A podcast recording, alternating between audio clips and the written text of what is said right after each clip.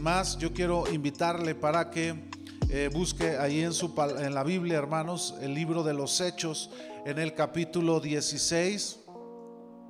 Vamos a, leer, hermanos, este, un pasaje de esta escritura. Hechos capítulo 16, versículos 16 al 26.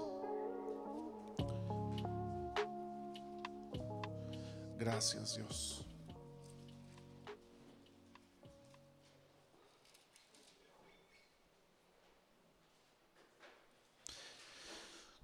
Hechos 16. Y vamos a dar, hermanos, lectura a este pasaje de la Escritura. Si lo, encuentra, póngase sobre sus pies un momento y vamos a, usted me sigue con su vista y yo leo en voz alta lo que dice la palabra de Dios.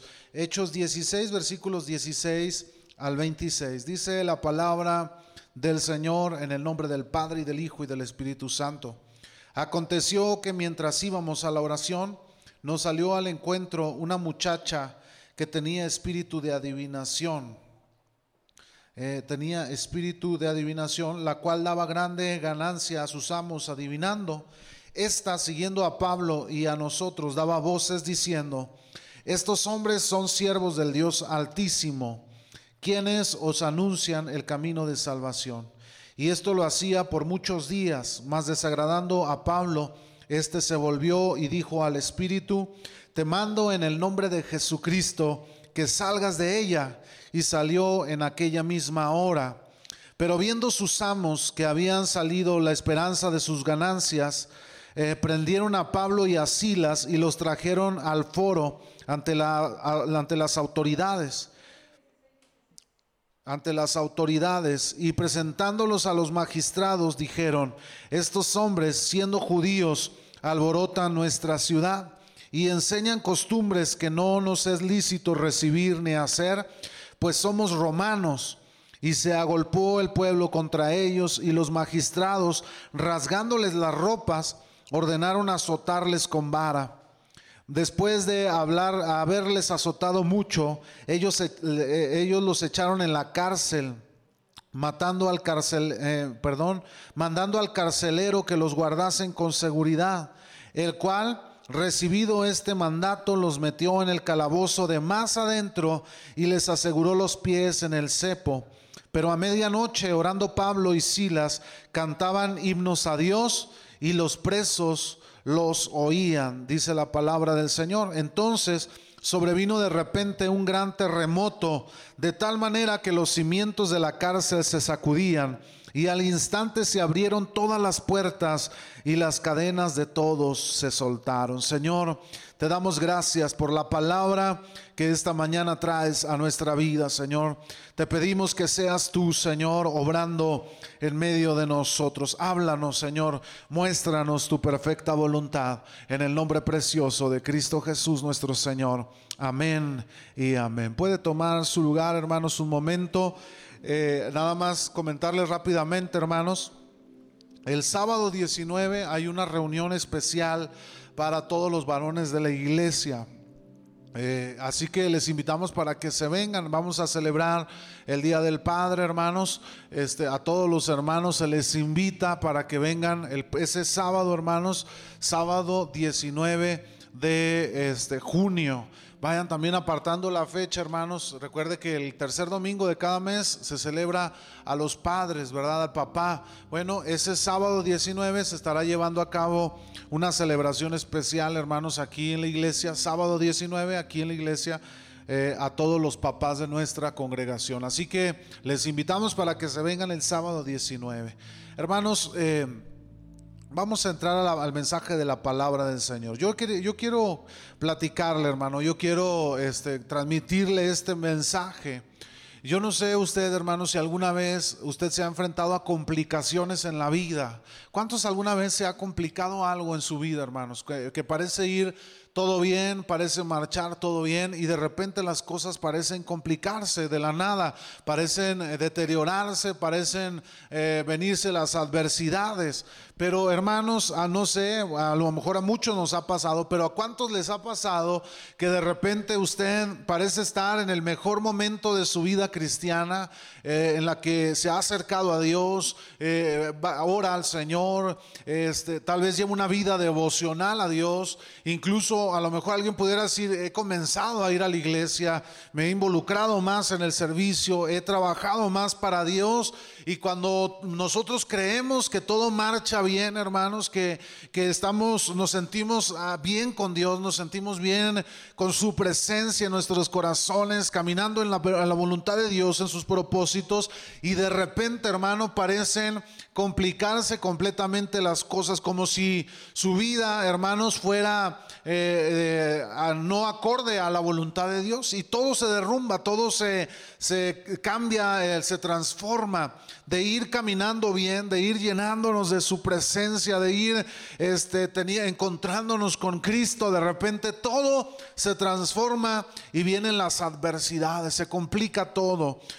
Yo creo que cada uno de nosotros pudiéramos atestiguar cuando venimos a Cristo, cuando recién venimos a Cristo, hermanos, eh, para nosotros fue algo hermoso el que se nos predicara la palabra, el que se nos enseñara la palabra de Dios y entonces parecía todo ir bien, recibimos la palabra con gozo, con alegría, pero de repente, hermano, comienzan las dificultades en la carrera cristiana, en la vida cristiana.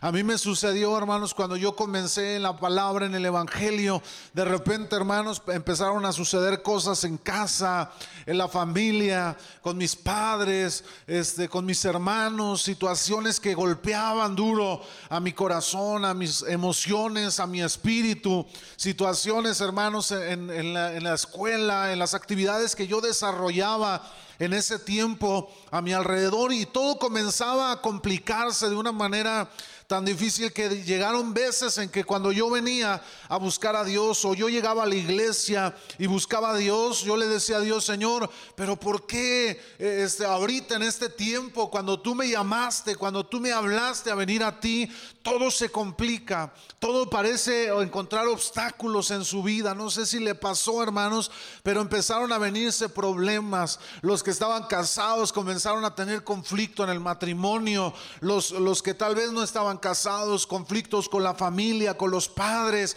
con las personas que los rodean, eh, con las amistades, con las personas que amamos, comenzaron a venir situaciones y adversidades.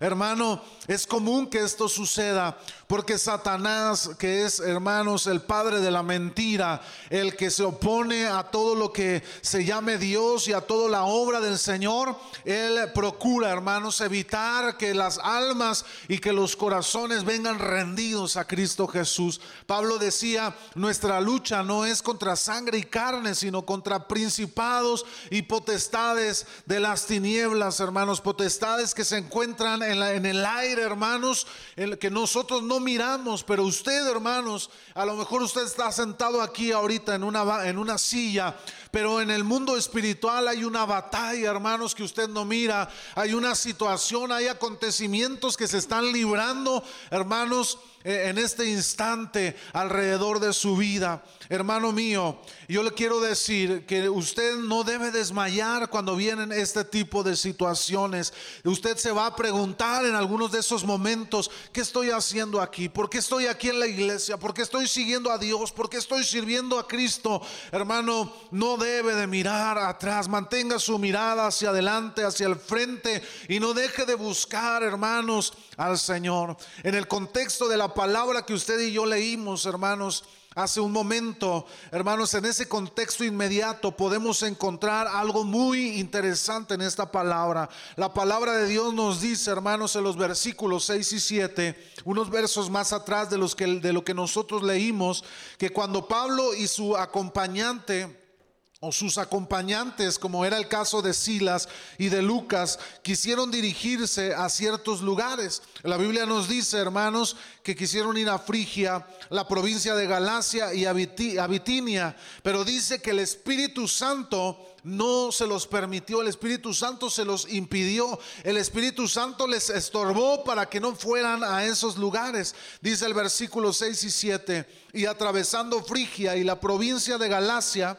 les fue prohibido por el Espíritu Santo hablar la palabra en Asia. Y cuando llegaron a Misia, intentaron ir a Bitinia, pero el Espíritu no se los permitió. Fíjese lo que la palabra de Dios dice. Ustedes pudieran decir, pero ¿cómo el Espíritu Santo les iba a prohibir o impedir que fueran a predicar el mensaje de la palabra, que fueran a llevar buenas nuevas, que fueran a llevar a, reconfortar a los hermanos que habían ya ahí establecido algunos lugares en donde se estaba escuchando la palabra del Señor? El Espíritu Santo se les opuso, hermanos, y se los prohibió.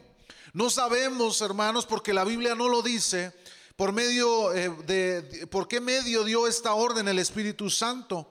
Aunque es probable, según los historiadores, lo hiciese por medio de un profeta que, que se acercó a Silas y a Pablo para prohibirles en nombre del Señor que no fueran a aquellos lugares. Según los estudiosos dicen que fue un profeta, aunque no lo menciona la escritura. Tampoco sabemos por qué razón, hermanos, el Espíritu Santo les impidió el que fueran a aquellas regiones. ¿sí? No sabemos por qué el Espíritu Santo, hermanos, les, les prohibió a Pablo y a Silas dirigirse hacia Frigia, hacia la provincia de Galacia y hacia Bitinia. Pero alguna razón, hermanos, el Espíritu Santo tenía en ello. Lo cierto es dentro de todo es que el Señor quería usarlos para una nueva obra, la de predicar el Evangelio en la colonia romana de Filipos, en Macedonia. Hermanos, Dios había, eh, se les había opuesto en, determinado momento, hermanos, a Pablo y a Silas, porque posiblemente el Espíritu Santo tenía una, una, algo que hacer, una obra, quería usar a Pablo y a Silas para llevarlos hacia Filipos, que es la iglesia que años después se establecería ahí como los filipenses. Es importante saber que como siervos del Dios Altísimo, hermanos, debemos ser conducidos y guiados por Dios en la dirección en la que Él nos lleve. No siempre, hermanos, no todo en la dirección en que caminamos proviene de la dirección del Espíritu Santo.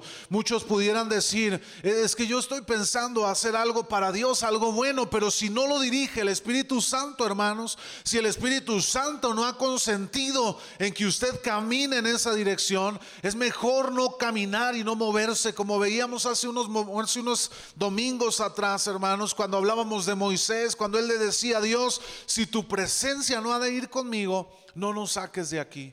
Muchas veces, hermano, nosotros nos movemos sin consultar la dirección del Espíritu Santo. El Espíritu Santo, hermano, no se equivoca. El Espíritu Santo sabe hacia dónde nos va a llevar, con qué propósitos y los propósitos a los cuales Él nos lleven siempre glorificarán a Dios, hermano. Muchas veces en nuestra vida cotidiana y en nuestro andar cristiano, hermanos, tomamos decisiones sin consultar a Dios, su Espíritu Santo, hermanos. No consultamos. Eh, yo conozco muchas personas que han visitado todas las iglesias de Durango, hermanos. Han andado en todas las iglesias del estado de Durango, hermanos. Y ellos andan de aquí para allá sin consultar la dirección del Espíritu Santo a sus vidas. Yo creo firmemente, hermano, que Dios nos ha llevado a un lugar para cumplir sus propósitos ahí, hermanos. Yo creo que también el Espíritu Santo mueve, pero generalmente, hermanos, cuando Dios lleva a un lugar es porque Dios quiere establecer en ese lugar a la persona y quiere llevarla a un crecimiento. Y el Señor solamente la moverá cuando el Señor lo lleve a trabajar en su obra. Hermanos, si Dios no lo ha llamado a trabajar en la obra del Señor, posiblemente es porque la voluntad de Dios lo quiera, hermanos, en el lugar en que Él lo, lo ha establecido. El Espíritu Santo les prohibió a Pablo y a Silas que tomaran un camino. Ellos iban a hacer algo bueno. Ellos iban a predicar la palabra. ¿Dónde estaba lo, lo malo en eso, hermanos? Pero el Espíritu Santo tenía propósitos mayores. El versículo 9 de Hechos 19, 16 nos dice que Pablo tuvo una visión de noche. Es decir, que él estaba dormido y tuvo una visión estando dormido donde él miraba, hermanos, a un hombre macedonio, sencillo y corriente, dice la palabra de Dios.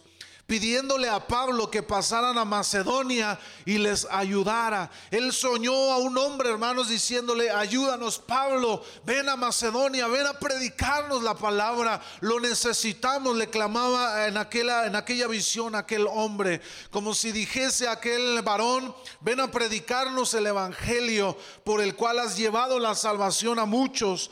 También nosotros la necesitamos. Ven cuanto antes, pues ese es tu oficio y esa es nuestra necesidad. Hermanos, el Espíritu Santo estaba tratando en la vida de Pablo, pero también lo estaba haciendo en Silas y en Lucas que los acompañaba. Hermanos, el Espíritu Santo tenía un propósito para ellos. Muchas veces estamos tan distraídos, hermanos, que no escuchamos la voz del Espíritu Santo. Comenzamos a decidir por nuestras propias este, eh, sentimientos o lo que nuestro corazón comienza a dictarnos hacia dónde seguir. La Biblia dice que engañoso es el corazón del hombre más que todas las cosas. Si usted basa sus decisiones en lo que su corazón le dicta, hermanos, seguramente se va a equivocar en las decisiones que usted tome. Si usted se basa en la razón y en la lógica para tomar sus decisiones, seguramente usted se va a equivocar en tomar las decisiones en su vida cristiana, hermano. Pero si usted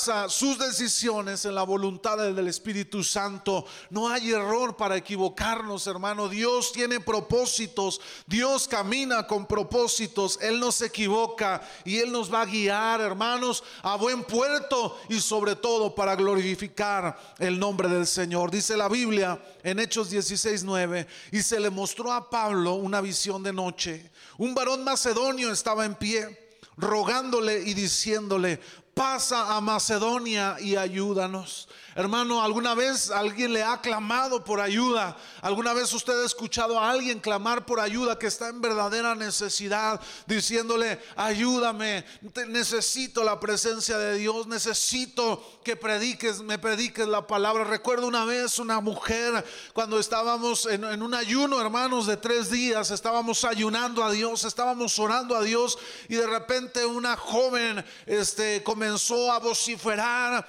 porque vivía atada a las cadenas de, Satanás. Y cuando ella tomaba conciencia, ella nos miraba a los que estábamos alrededor y comenzaba a llorar y nos decía, ayúdame, lo necesito ayuda, necesito que me ayudes, hermano. Cuando alguien clama por ayuda, el corazón, hermanos, comienza a estremecerse, el Espíritu Santo comienza a tratar en nuestro corazón. Yo recuerdo que veíamos a aquella joven cuando tomaba conciencia, ella nos clamaba, a las personas que estaba ahí y oraba con lágrimas y decía, ayúdenme, necesito ayuda. Hermanos, Cristo siempre llega en el momento más adecuado. Él va a venir en los momentos más indicados y Él nos va a extender su mano poderosa.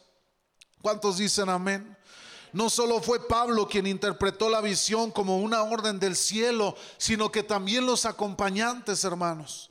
También los que iban con ellos. Hechos 16, eh, 16:10 dice, cuando vio la visión, enseguida procuramos partir para Macedonia, dando por cierto que Dios nos estaba llamando para que les anunciásemos el Evangelio. Los tres entendieron que era una visión de Dios, que el Espíritu Santo se les había opuesto porque Dios los quería llevar a Macedonia, a Filipos, a predicar el mensaje de la palabra de Dios. Los llamamientos de Dios, hermanos, han de ponerse por obra cuanto antes para que no se pierda la oportunidad y nos hallemos culpables de desaprovechar la ocasión de salvar, aun cuando así sea a una sola persona. Hermanos, nunca debemos dejar en espera a Dios el llamamiento de Dios. Nunca debemos dejar en espera el llamamiento del Espíritu Santo. Como muchos cuando Cristo vino y les decía, este, deja que los muertos se entierren a sus, a sus muertos.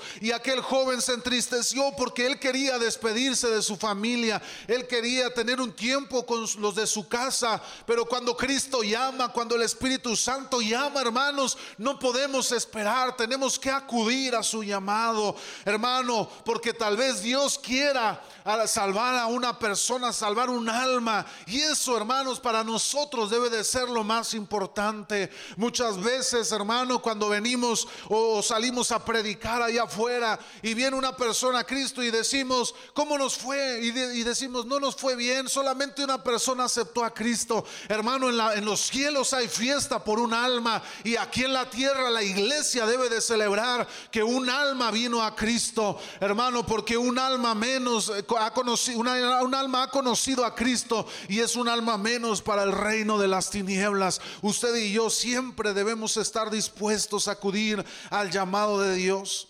El frío recibimiento, hermanos, que Filipos tuvo para con Pablo y Silas, hermanos, porque la Biblia nos dice que no lo recibieron muy bien, no fueron muy bien acogidos. Y podría pensarse que después de haber tenido un llamamiento tan particular de Dios mismo, les había de recibir allí con los brazos abiertos. Hay veces creemos, hermanos, que estamos haciendo la voluntad de Dios y como estamos haciendo la voluntad de Dios, nos va a ir bien y no vamos a encontrar dificultades, no vamos a encontrar problemas, pero esto, hermano, no puede estar más alejado de la verdad y de la realidad. La Biblia dice, en el mundo tendréis muchas aflicciones. Usted y yo vamos a enfrentar diversas adversidades.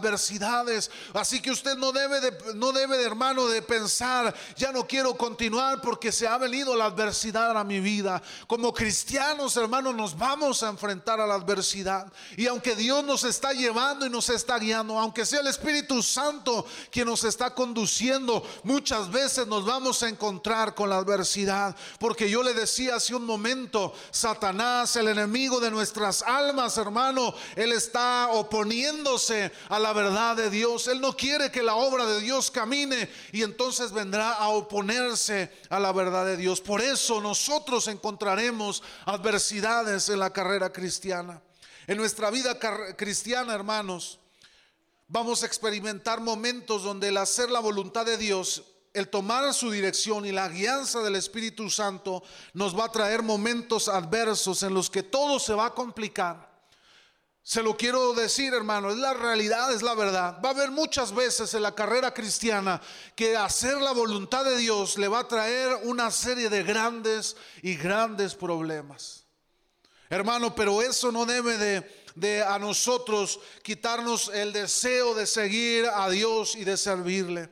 Hermanos, lejos de parecer experimentar el éxito, tal vez vendrán momentos donde nos dejarán aparentemente fracasos y derrotas, pero Dios tiene propósitos por cumplir en nuestra vida, aun cuando todo se vaya a complicar. Yo no sé lo que usted esté viviendo en su vida cristiana. Yo no sé si usted está viniendo aquí, hermano, diciendo, ya no quiero seguir. ¿Qué caso tiene continuar la vida cristiana? ¿Qué caso tiene seguir avanzar si todo está cada vez peor en casa, cada vez está peor en mi matrimonio, cada vez eh, se complican más las cosas, ya no quiero seguir, ya no yo quiero renunciar, hermano, yo quiero invitarle a que no lo haga, que levante su mirada, que se tome de la mano de Cristo, que no mire hacia atrás, porque posiblemente, hermanos, usted está siendo guiado por el Espíritu Santo, hermano, para conducirlo a los propósitos de Dios y ahora el enemigo le trata de hacer oposición.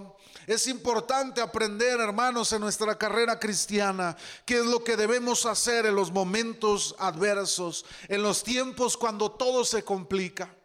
Cuando yo vine a Cristo, hermanos, eh, papá estaba más metido en el alcoholismo. Estábamos sufriendo, hermanos, escasez en casa. Eh, cada vez se complicaban más las cosas ahí en el hogar. Hermanos, yo quería seguir estudiando y no había manera porque no había recursos. Y, yo recuerdo caminar hasta mi escuela y regresarme caminando sin comer, hermanos, porque no teníamos los recursos para poder, eh, para poder hacer lo que estábamos haciendo. Cada vez que yo me iba a las de la mañana hacia la escuela caminando, yo le decía a Dios, Señor, ayúdame, dame de tu gracia, dame de tus fuerzas para poder continuar, porque si tú no lo haces, entonces yo voy a terminar fracasando en mi carrera. Hermanos, usted debe de saber que cuando el Espíritu Santo guía, Él nos va a llevar a buen término.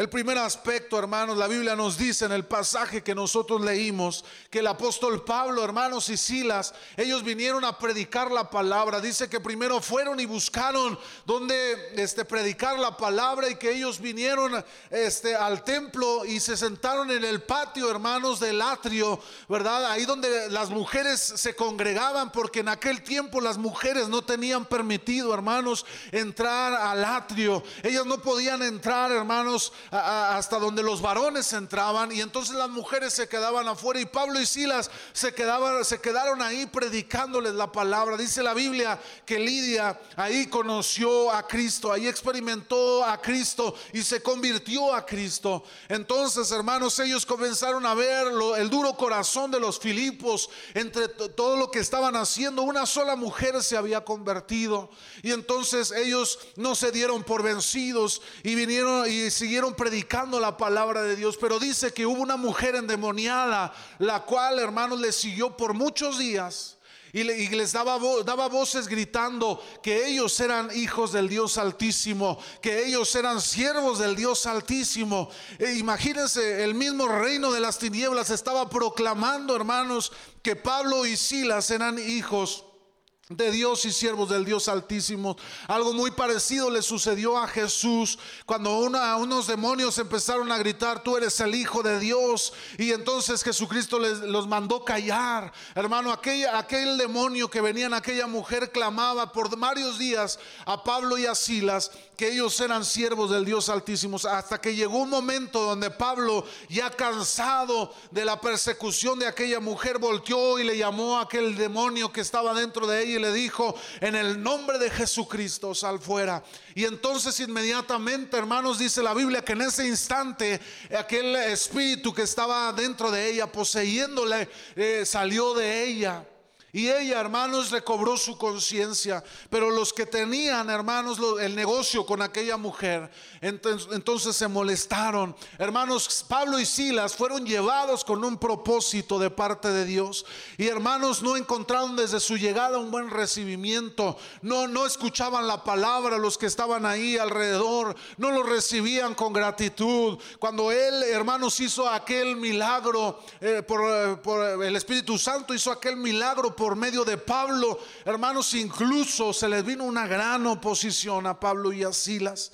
Hermano, pero aún y a pesar de todo eso, Pablo y Silas no se frenaron y no se detuvieron. Ellos se mantuvieron, hermanos, caminando los propósitos de Dios. ¿Qué debemos hacer, hermano? Nunca debemos mirar atrás en el llamado y debemos mantener nuestra confianza puesta en Dios. El apóstol Pablo y Silas, desde que llegaron a Filipos, encontraron oposición, dificultad y problemas.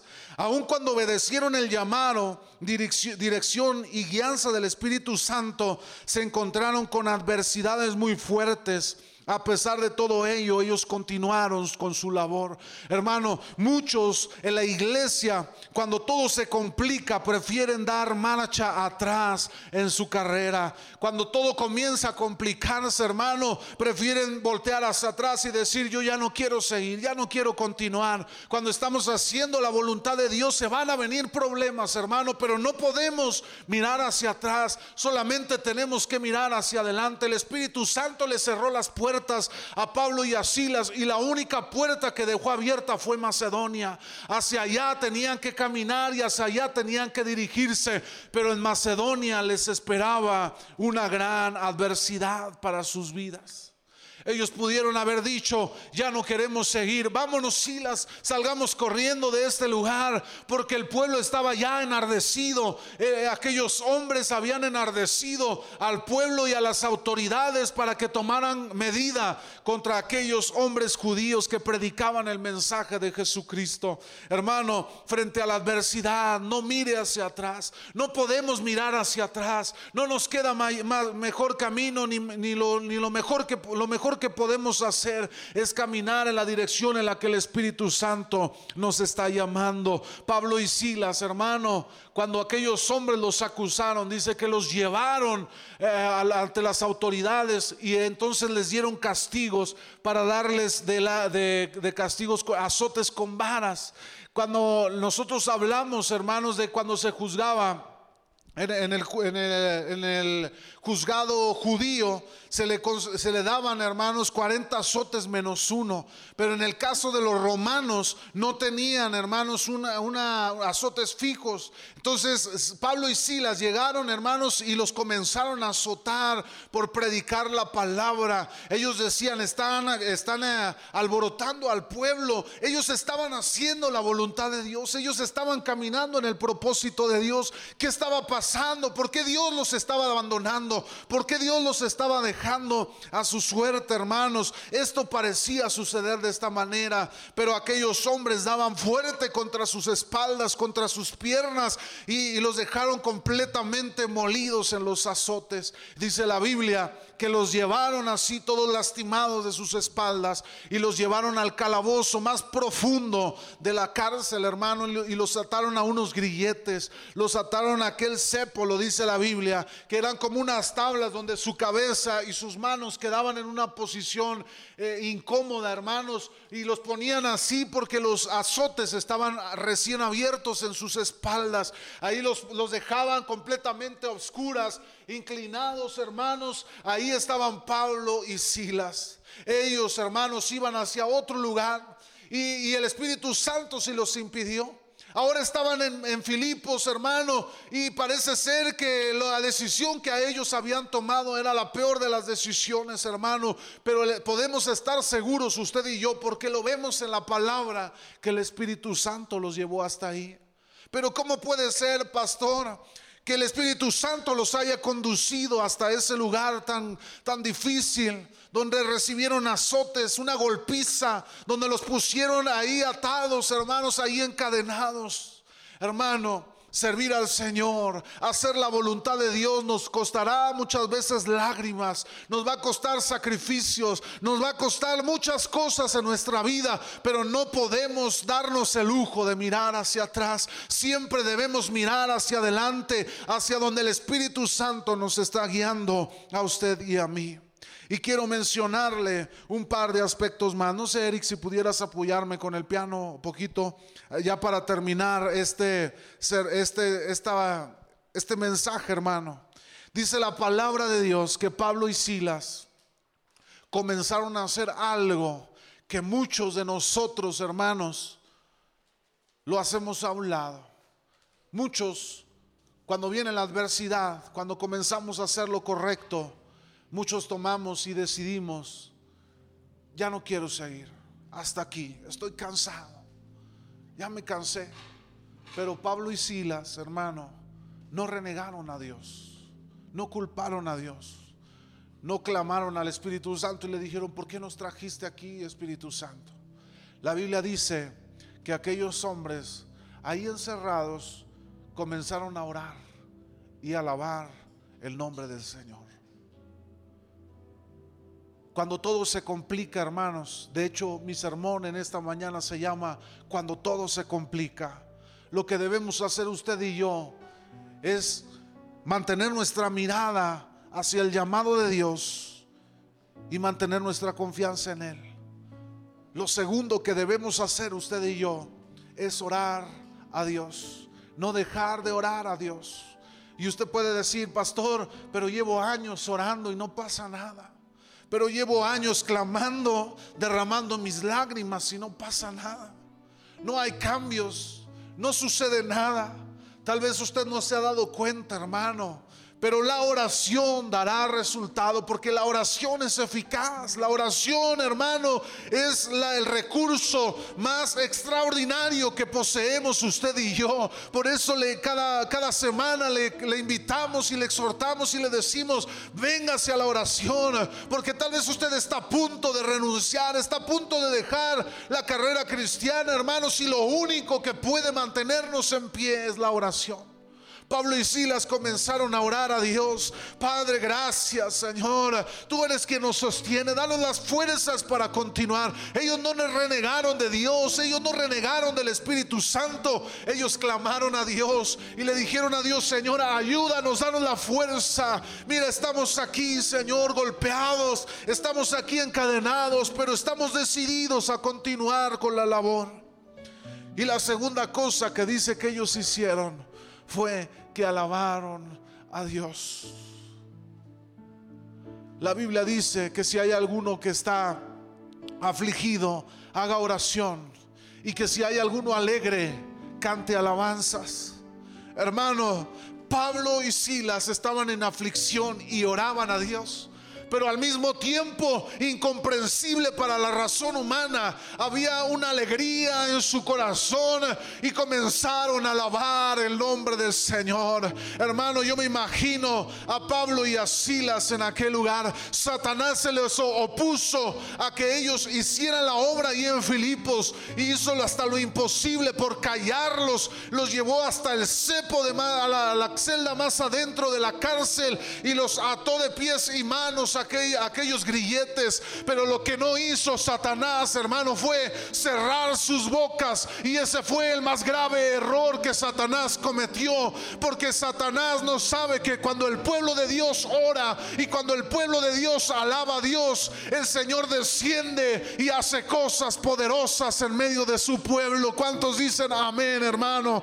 Yo no sé las adversidades que usted pueda pasar en su vida. Yo he atravesado muchas. Yo he atravesado por muchas de ellas, pero yo le puedo decir fielmente que he clamado a Dios, que he alabado su nombre y que Él se ha glorificado en cada una de esas circunstancias, mi amado hermano.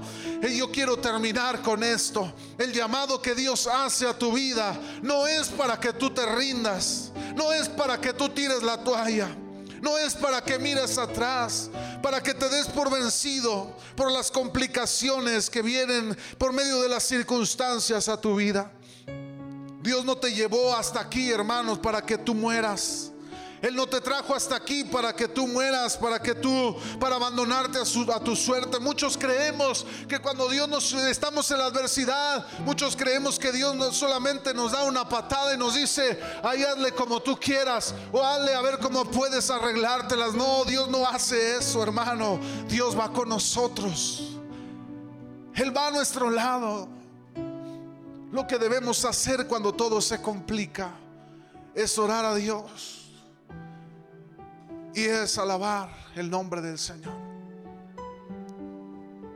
Dice Isaías 41, 10 al 13. Y yo quiero darle esta palabra de parte de Dios, hermano. Si usted está enfrentando adversidades en su vida, si en su corazón usted está a punto de decir, ya no quiero seguir. Tal vez alguno de los que estamos en este lugar ha llegado a pensar, ya no quiero vivir, ya no quiero continuar. Se le han acabado la esperanza, se le ha agotado el deseo de continuar, hermano. Yo quiero decirle lo que la palabra de Dios habla a su vida el día de hoy. Dice Isaías 41, no temas porque yo estoy contigo, no desmayes porque yo soy tu Dios que te esfuerzo. Siempre te ayudaré, siempre te sustentaré con la diestra de mi justicia. He aquí que todos los que se enojan contra ti serán avergonzados y confundidos. Serán como nada y perecerán los que contienden contigo. Buscarás a los que tienen contienda contigo y no los hallarás. Serán como nada y como cosa que no es aquellos que te hacen la guerra.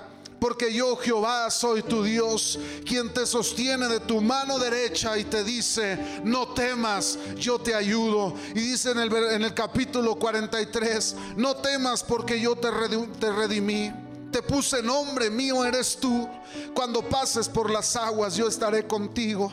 Y si por los ríos no te anegarán, cuando pases por el fuego no te quemarás, ni la llama arderá en ti. Porque yo, Jehová, Dios tuyo, el Santo de Israel, soy tu Salvador.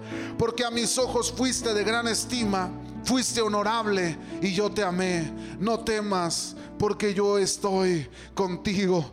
La palabra de Dios, hermanos, no dice que no pasaremos por el fuego. Dice que cuando pasemos por el fuego, Él va a estar ahí, hermano. Que no nos, no nos dañará el fuego. Que cuando crucemos por las corrientes de las aguas, hermano, no se nos anegará el río. Hermano, la Biblia no dice que no enfrentaremos problemas, pero lo que sí promete es que Él va a estar con nosotros en cada proceso y en cada paso que demos en, el camino de Dios. ¿Por qué no se ponen sobre sus pies un momento y leeremos una oración delante de Dios? Yo no sé si hay alguien aquí, hermano, que está atravesando por momentos de adversidad, que le ha dicho a Dios, Señor, cuando yo creía que todo debía marchar mejor porque estoy aquí en tu casa, porque te sirvo, porque estoy acercándome a ti, parece que todo se complicó. Y hoy, hermanos, está en un mar de lágrimas, está en un mundo, está en un hoyo de desesperación y de angustia. Si usted está atravesando por esos momentos, hermano, yo quiero hacer una oración por usted y yo quisiera invitarle a que viniera a este altar, a que se acerque aquí a este altar. Si usted se siente en un momento, hermano, donde la oscuridad está a su alrededor. Se siente que la esperanza que hay en su corazón se siente que se apaga, que necesita las fuerzas para poder continuar. Yo quiero invitarle a que venga a este lugar. Quiero orar por usted, amado hermano. Tal vez usted ha pensado en algún momento, ya no quiero seguir.